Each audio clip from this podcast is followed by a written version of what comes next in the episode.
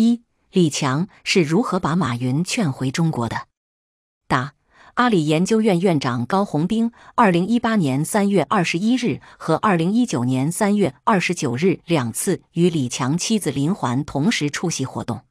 高红兵原来是官员，就是马云雇来搞政商关系的。李强通过妻子林环、高红兵等人把马云劝回中国，可见马云热衷政商关系，眼界很低。五、李强和哪家核酸公司关系最好？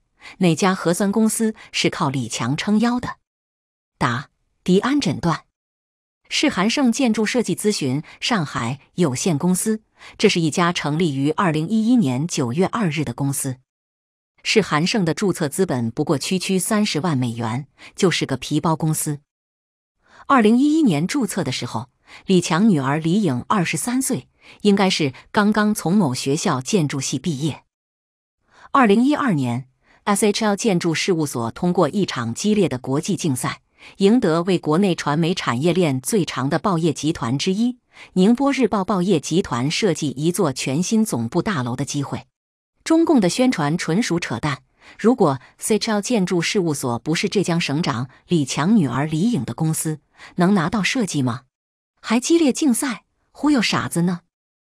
二零一三年十一月二十九日是韩盛公司注册的第二年，李强女儿李颖二十五岁这年，是韩盛中标宁波市图书馆的设计方案。此时李强是浙江省长。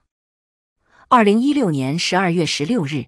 丹麦 SHL 建筑事务所经过六个月的设计和三轮角逐，赢得了上海图书馆东馆的国际设计竞赛。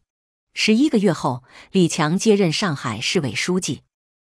二零一九年，SHL 建筑事务所和 Perkins w i l l 联合设计的北京城市副中心剧院北京艺术中心项目。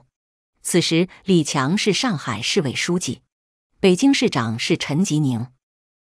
二零二三年八月二十六日，SHL 建筑事务所拿下李强曾任上海市委书记的上海西岸穹顶艺术中心和西岸大剧院设计方案。此时，上海市委书记是陈吉宁，和陈吉宁在北京市长任上，把北京城市副中心剧院项目给李强女儿李颖一样，又把西岸项目给了李颖。